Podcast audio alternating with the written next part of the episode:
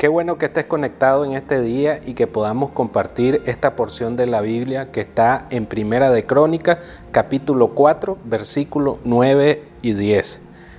Y Jabes fue más ilustre que sus hermanos, al cual su madre llamó Jabes diciendo, por cuanto lo di a luz en dolor.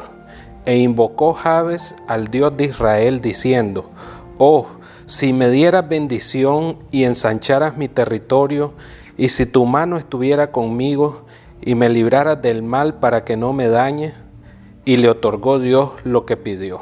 Uno de los aspectos importantes en la vida de todo creyente es el tiempo de oración.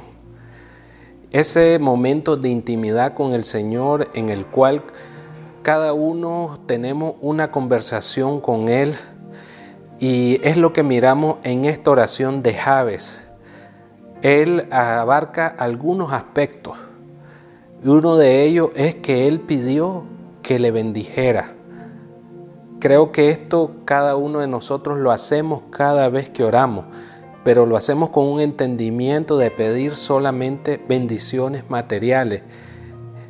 Y debemos de abrir nuestra mente para que lo que en ella pidamos sean bendiciones espirituales, esas bendiciones que nos habla la Biblia, que dice que cada uno de nosotros tenemos bendiciones espirituales. Otro aspecto que es importante, que Javes lo dice en su oración, es ensanchar mi territorio. Muchas veces cuando venimos a los caminos del Señor o aún caminando ya con el Señor, tenemos una visión limitada de nuestro propósito, de nuestra identidad, y de todo aquello bueno que Dios quiere hacer en nuestra vida. Entonces nosotros debemos de buscar esa visión que solo Dios puede dar, esa visión que está desde antes de la fundación del mundo para nuestra vida. Además, Javes pidió que si tu mano estuviera conmigo. No hay cosa más maravillosa que estar en la presencia de Dios en todo momento de nuestra vida. Dice la palabra de Dios que es mejor un día en su presencia que mil fuera de ella.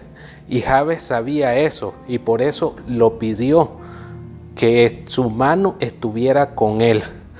Además, él pidió que le librara del mal para que no le hiciera daño. Algo que nosotros debemos de tener presente es que el Señor es bueno y que Él nos quiere dar su protección. Él nos quiere tener siempre en el hueco de su mano y es algo que nosotros debemos de pedirle constantemente. Yo creo que este ejemplo de oración es algo que nos motiva, algo que levanta nuestra fe, porque miramos a Jave que él pidió, pero lo que esperó es la voluntad de Dios. Y nosotros sabemos que la voluntad de Dios es buena, agradable y perfecta.